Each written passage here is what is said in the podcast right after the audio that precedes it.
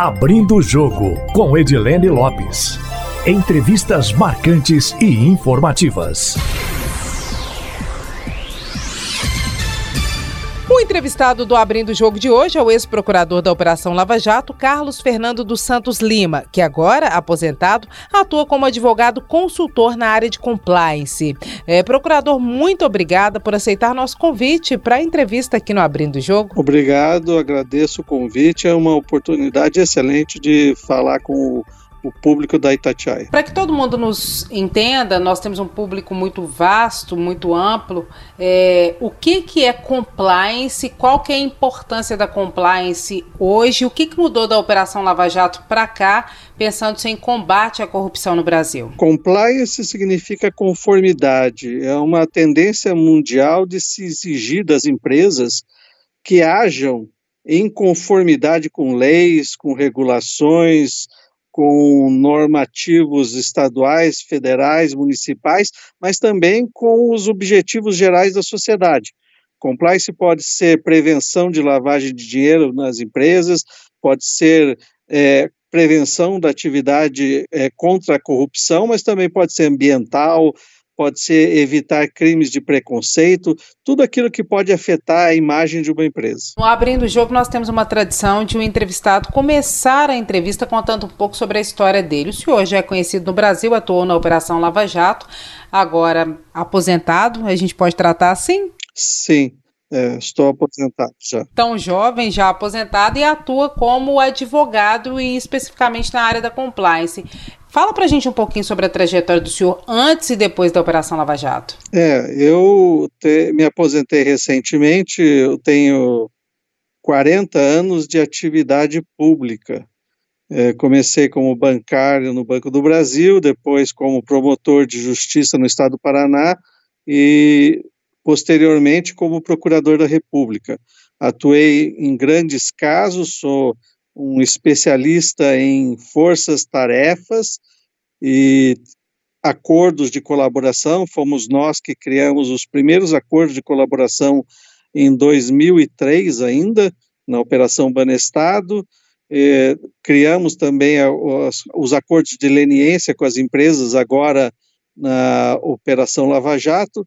Então, eu dou aula na nossa escola do Ministério Público da União e faço palestras, presto consultorias diversas. O que, que mudou no Brasil da operação, principalmente da Operação Lava Jato para cá, mas depois dessa leva de grandes operações do Ministério Público? E hoje, na avaliação do senhor, a Operação Lava Jato e as outras irmãs têm o mesmo impacto e poder que tinham antes ou perderam força nos últimos anos? É, em relação à compliance, a compliance veio como uma tendência mundial, mas foi amplificado pela Operação Lava Jato, porque ela revelou que muitas das empresas eh, brasileiras eh, estavam imersas numa cultura de corrupção e que para se essas empresas se salvarem efetivamente, elas precisariam voltar à conformidade, voltar a agir bem, voltar a agir conforme os interesses da sociedade brasileira.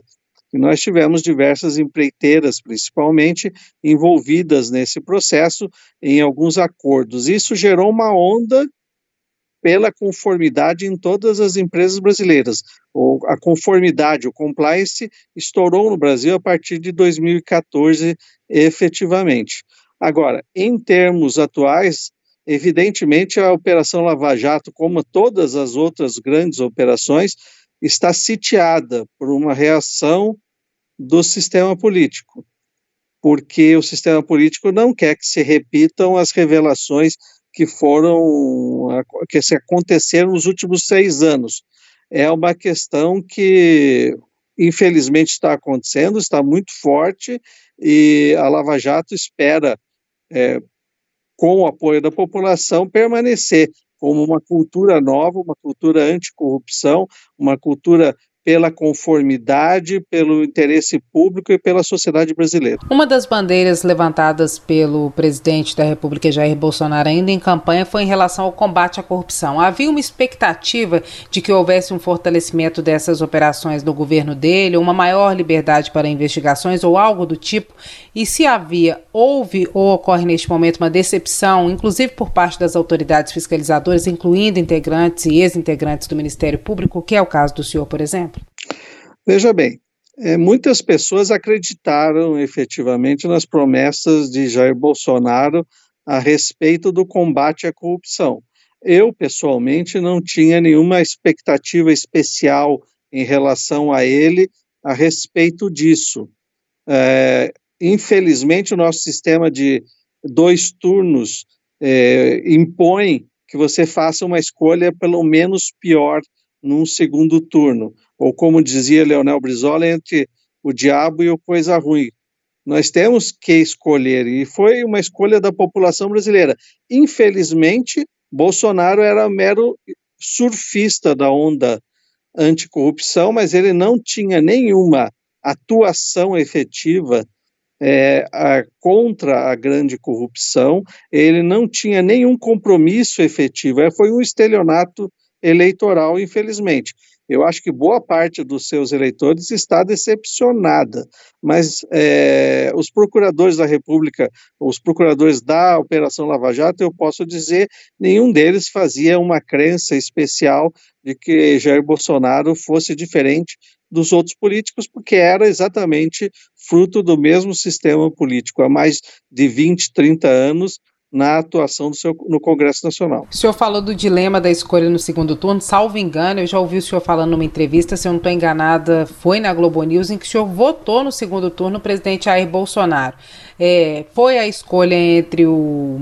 a escolha pelo menos pior, como o senhor acabou de dizer aí, sem expectativa nenhuma de que algo de fato pudesse mudar? É, foi uma escolha é, pelo menos pior naquele momento, porque na minha concepção especialmente considerando que a grande corrupção revelada na Operação Lava Jato foi uma corrupção dos governos do Partido dos Trabalhadores e, a, e na, da ideia de que o, o Partido dos Trabalhadores iria usar o governo para tentar reverter todas as decisões que tinham sido tomadas e todas as investigações, fatos e condenações da Operação Lava Jato, a escolha natural de quem estava na operação até era, era a candidatura de Jair Bolsonaro, mas não que se acreditasse efetivamente que ele fosse fazer algo positivo. E mesmo com a ida de Sérgio Moro, que foi uma decisão pessoal dele para o ministério, ainda assim, nós logo de início verificamos com as histórias sobre as rachadinhas dos gabinetes dos filhos, que na verdade Jair Bolsonaro estava, de certa forma, ligado à corrupção como um fenômeno da política brasileira. O senhor acha que a escolha saiu pior que a encomenda? O senhor arrependeu do seu voto? É, a única outra opção, eu não posso me arrepender no, do voto no sentido que eu não votaria no, em Haddad. Eu gostaria que, na verdade, outros candidatos tivessem chegado ao segundo turno, assim como espero no futuro que o centro possa é, ter candidatos que sejam razoáveis. Não precisamos votar em opções de extrema esquerda ou de extrema direita. É, eu creio que nós temos muito o que fazer. Mas a minha opção hoje talvez fosse ter votado em branco. E o senhor acredita na viabilidade de uma candidatura do ex-colega do senhor, do Judiciário, o senhor era do Ministério Público Federal, é, Sérgio Moro, e para o Sérgio Moro, o senhor acha que houve uma decepção ainda maior ao longo do governo de Jair Bolsonaro? Ele pode ter em algum momento pensado que fez a pior escolha, largando a carreira no Judiciário e indo para o Executivo, algo que durou muitíssimo pouco tempo? É, eu tenho, eu tenho para mim de, é, diversos é, pontos a respeito que são até contraditórios minha, é, a respeito de toda essa situação. Primeiro, Moro acreditou nas promessas de Bolsonaro, tanto que foi para o ministério, largou uma carreira de mais de 20 anos, uma carreira sólida como juiz federal. É, ele naturalmente se decepcionou pelo que aconteceu e saiu, da minha opinião, da maneira mais correta, que é revelando o que estava acontecendo, até porque somente com essa revelação é que nós tomamos conhecimento que o presidente Bolsonaro deseja tomar conta da Polícia Federal, conhecer investigações sigilosas e montar esquemas de informações que são a parte dos, da, do sistema de inteligência oficial do, do governo. Isso tudo é muito importante. Mas será que Sérgio Moro deveria ter ficado na magistratura? Eu estou vendo, por exemplo, colega meu do Ministério Público, o Deltan Dallagnol, sendo representado e processado pelos mais absurdos fatos somente pelo interesse de calá-lo, de puni-lo, de mostrá-lo como um exemplo de que no Brasil quem mexe com poderosos acaba sendo punido. Se estivesse talvez ele estivesse na mesma situação de Deltan Dallagnol. Então o senhor acha que o Dallagnol está sendo perseguido e talvez Sérgio Moro pudesse ser perseguido também se continuasse com a carreira no judiciário, pelo trabalho que fez até então, o que tinha feito até então? Está sendo perseguido sim, é só observar que a, a, na recondução de membros do CNMP, o Senado não reconduziu aqueles promotores que tinham votado a favor de Deltan Dallagnol e outras representações. Ele só reconduziu é, aqueles que tinham sido contra Deltan. É muito sintomático tudo isso. Deltan está respondendo por processos absurdos, fatos que não têm sentido. Uma crítica técnica à decisão do Supremo não pode gerar em nenhum momento qualquer tipo de punição.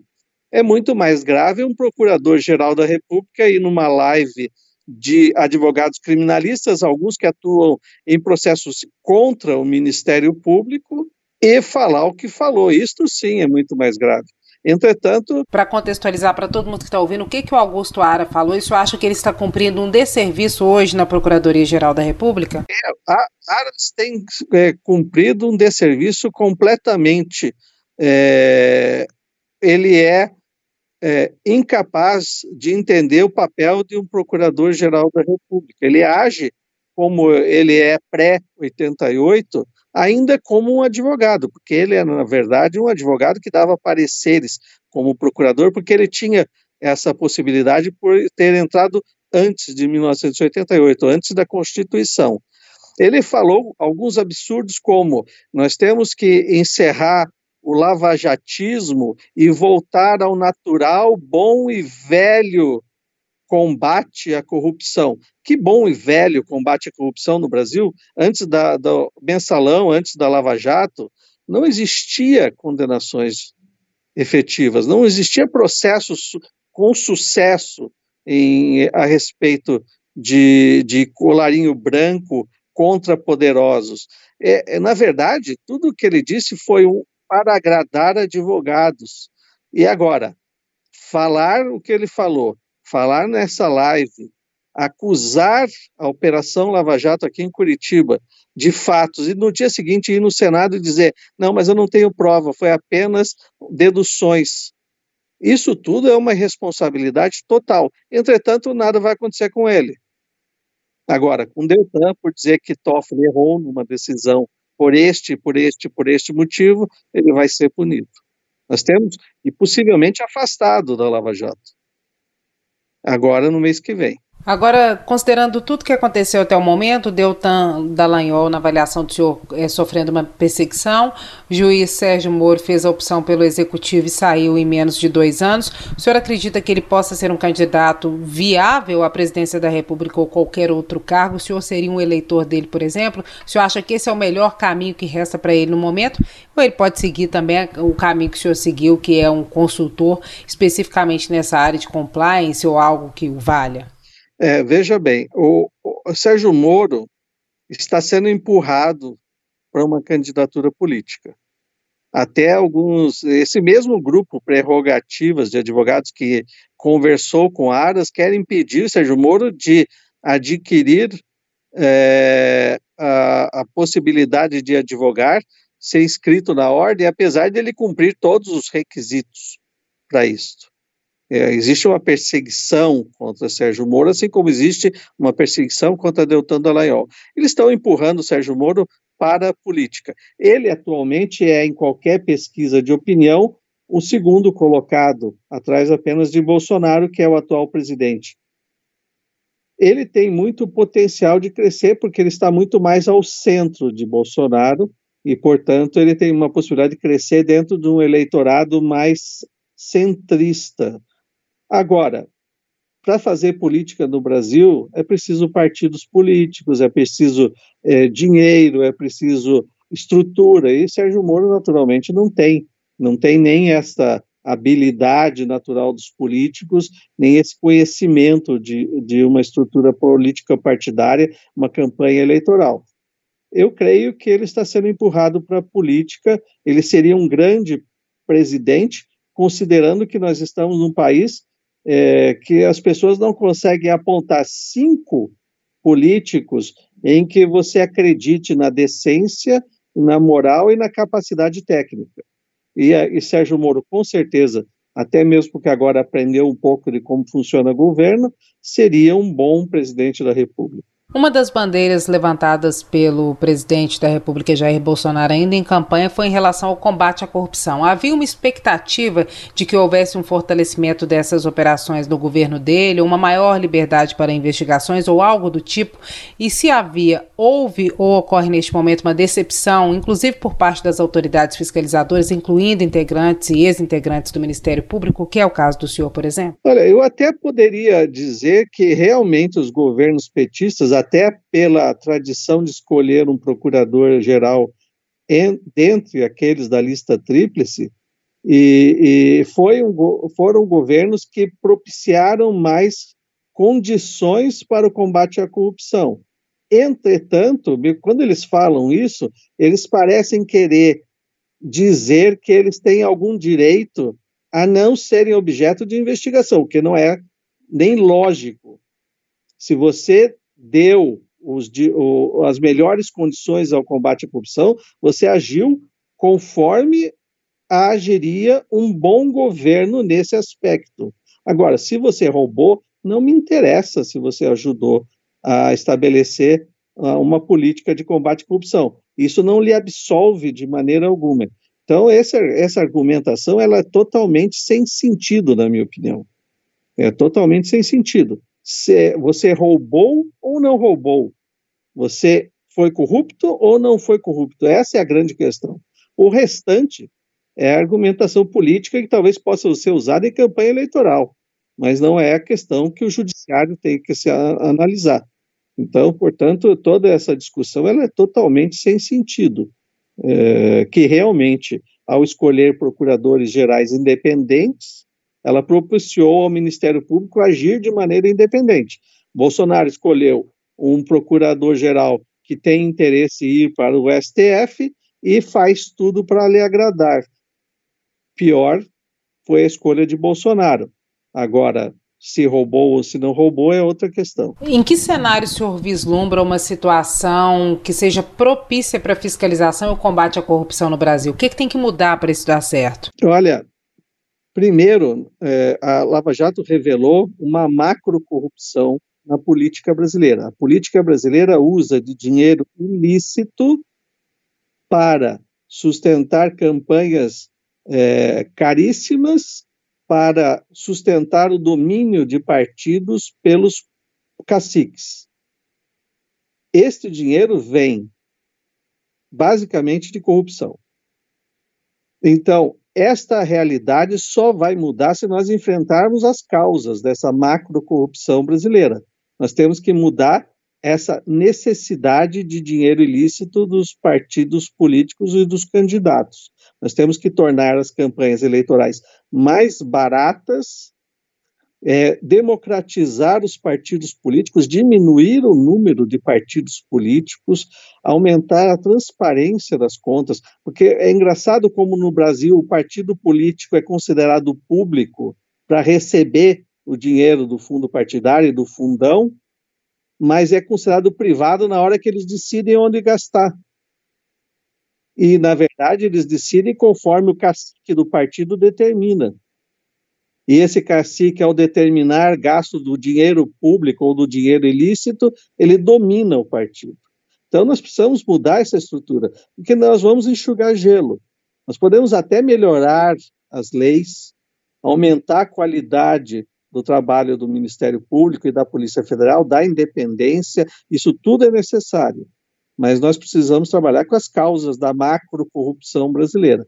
Sem isso, não vai mudar em nada. E o que nós vemos hoje em reação contra a Lava Jato é justamente uma reação contra uma tentativa de destruir esse sistema corrupto que vigora na política brasileira. O que eles estão tentando fazer é salvar esse sistema. Dentro desse raciocínio, o senhor considera que o conceito de compliance seja mais aplicável na iniciativa privada do que no meio político? É, isso é uma questão interessante, porque é, nós podemos até falar em compliance público para a, é, a, a administração pública. Eu até estou escrevendo um artigo sobre o compliance ambiental e como o governo brasileiro devia aplicar conceitos de compliance para resolver esse dilema da nossa Amazônia, que isso é muito importante. Mas o compliance se aplica mais a entes privados. Hoje é uma tendência maior nos entes privados. Nos partidos políticos, eu, eu, eu lhe digo claramente: se algum partido político viesse e me pedisse para fazer um programa de compliance, eu ia falar: não vou fazer, porque o primeiro requisito para um bom programa de compliance é que as pessoas que comandam a instituição, a organização, a empresa, acreditem e queiram fazer as coisas corretas. E eu, pessoalmente, não acredito que é o primeiro requisito de um bom programa de compliance qualquer partido político realmente queira cumprir. Eu talvez esteja fazendo uma generalização muito grande, porque nós temos um universo de partidos é, muito grande. É, existem pedidos até do Partido da Nação Corintiana, ou o Partido da Mulher Brasileira, que é comandado por homens. Então, mas de qualquer maneira, eu lhe digo, 90%, 99% dos partidos não querem realmente agir conforme a lei. Infelizmente, isso impede que você aplique compliance para os partidos políticos. E pelo que o senhor vivenciou em todas essas operações que o senhor fez no Ministério Público, incluindo a Operação Lava Jato, essa origem é, da corrupção na relação entre empresário e poder público, ela nasce aonde? Mais no meio político, é, essa história do ovo da galinha, mas na maior parte das situações tem como identificar onde nasce, quem é o corruptor? Não, porque é, isso vem dentro de uma tradição histórica. Eu não gosto de falar em mecanismo, como foi até uma série na televisão, mas na verdade ele tem uma natureza de um, um sistema que vem é, desde o nosso Brasil colônia. É um, é um sistema em que o, o, o privado se apropria do público. E, essa, e esse sistema, ele, esse mecanismo, ele vai evoluindo, as peças vão mudando. Você tira um presidente da Câmara dos Deputados e bota na cadeia, vem outro presidente, vem, mudam-se os presidentes da República, mudam os, os, os grandes políticos, mudam os nomes dos partidos, mas o esquema funciona. Mudam as empreiteiras, mudam os, as obras públicas, mas tudo funciona independente desses nomes. Então, se você me disser aonde ele começa, eu não saberia dizer. Eu acredito hoje, basicamente, que vem da política, porque ela tem a necessidade do dinheiro. O empresário gostaria de fazer, na minha opinião, de fazer as coisas da maneira mais barata. Então, portanto, ele não gostaria de pagar não gostaria de pagar. Mas, de qualquer maneira, há muitos que querem é, ganhar licitações fraudulentas e ficar nas benesses dos políticos. Eu vi muitas vezes é, empresários ganharem honestamente uma licitação e, durante a, a, a, execução da obra, aparecer um político bater na porta e dizer: Ó, você ganhou a licitação, você está fazendo a obra, agora é hora de nos pagar. Então, é, é muito difícil. De qualquer maneira, a minha pressão é que, resolvendo o problema da política, ficaria mais fácil controlar os empresários. A gente está caminhando para o finalzinho, só para não passar de liso nessa questão. Recorrentemente, o ex-presidente Lula vem falando depois da soltura dele e o advogado dele vinha falando antes sobre a anulação do processo por causa de uma série de vícios e falta de provas. Quando o senhor vê essa argumentação, o que, que o senhor acha? O senhor acha que tem alguma possibilidade de anulação ou o senhor acha que ela é totalmente descartada. É, descartada ela nunca é, porque no Brasil você nunca sabe o, o que vai sair da cabeça dos ministros do STF, especialmente.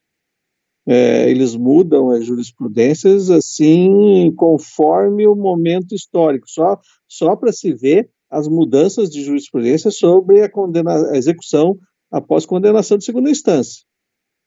Então, nada é certo no Brasil. E nós temos um perigo que é o pedido de suspeição de Sérgio Moro. É, porque Lula já foi condenado em, é, no primeiro processo em três instâncias. Em termos fáticos, ah, já está estabelecido que ele recebeu aquele valor, que houve a corrupção. Os fatos não são mais discutidos. O que caberia, eventualmente, é o risco que se corre é de uma anulação por suspeição de Moro. É, mas isso é muito frágil. Mas, infelizmente, a questão é muito mais de natureza política do que de natureza técnica. E boa parte das decisões, infelizmente, do STF hoje são muito mais de natureza política do que técnica, efetivamente. Basta ver esse inquérito inconstitucional que está na mão de, de Alexandre de Moraes. Então, nós temos um perigo efetivo, nada é descartado no Brasil, porque ninguém mais sabe qual é o direito no Brasil. Porque uh, a insegurança jurídica está completamente é, a, a, dominando o cenário da, da, do direito no, nosso país. Aproveitando que o senhor falou do Alexandre de Moraes, qual é a avaliação que o senhor faz desse polêmico inquérito das fake news? Esse inquérito, na verdade, ele começou numa audiência, é, numa sessão do Supremo, e o objetivo dele era investigar membros da Lava Jato. Ele se transformou no inquérito das fake news porque eles perceberam que não havia nada ah, criminal para ser investigado a respeito das manifestações de procuradores da República. Ele se transformou no inquérito das fake news, mas ele é inconstitucional porque, primeiro, o Supremo não pode fazer um inquérito é, a, sobre esse assunto porque ele não tem competência para julgar esses crimes. Então, quem não tem competência para julgar esses crimes não pode investigá-los. Ainda mais quando se confunde a pessoa do investigador e com o possível julgador no futuro. Dois defeitos. Terceiro, ele não foi distribuído livremente, foi determinado que fosse para Alexandre de Moraes, o que é uma irregularidade gravíssima. Então, nós temos uma sequência tamanha de fatos, é, tentativas de censurar a imprensa, completamente descabido. Ah, essa ideia de que o Toffoli manifestou recentemente, de que o Supremo é o editor do Brasil, da sociedade brasileira, na verdade ele está dizendo que o, eles estão se arvorando nos grandes censores do Brasil, porque você pode realmente punir alguém por falar, mas caçar o direito de falar, proibir manifestações, não existe na nossa Constituição. E o Supremo está caminhando muito seriamente para fazer esse tipo de decisão, tomar esse tipo de decisão caçar, por exemplo, contas de pessoas, não de robôs, isso é perfeitamente possível, mas caçar pessoa, uh, contas de pessoas onde elas se manifestam em redes sociais é uma censura prévia. Eu posso não gostar dos bolsonaristas, eu posso discordar do que eles falam, mas eles têm direito de falar. E se falarem alguma coisa que seja crime, que seja punido, mas não com uma censura prévia. Doutor Carlos, nós estamos agora caminhando de fato por finalzinho. Tem um bate-bola, uma pergunta rapidinha, uma resposta rapidinha. Pode ser? Como é que o senhor definiria o momento político atual do Brasil? Muito preocupante. Nós estamos caminhando para um, uma ditadura é, dos interesses é, corruptos no Brasil. O senhor vislumbra o fim da corrupção ou pelo menos a diminuição substancial dela? Não no curto prazo, apenas numa questão geracional, 15 a 30 anos. Futuro da Operação Lava Jato. A Operação Lava Jato em Curitiba, ela já caminha para o final, já caminhava para o final. Eu espero que ela se mantenha como um modelo de investigação para o futuro no Brasil inteiro. Doutor Carlos, muitíssimo obrigada pela entrevista, viu? Obrigado, obrigado. Nosso agradecimento também aos nossos ouvintes que acompanham o podcast Abrindo o Jogo. Quem quiser enviar sugestões pode fazê-lo pelo e-mail edilenelopes.com.br ou também pelo meu Instagram, arroba repórter Edilene Lopes. Uma ótima semana para vocês. Abrindo o Jogo com Edilene Lopes.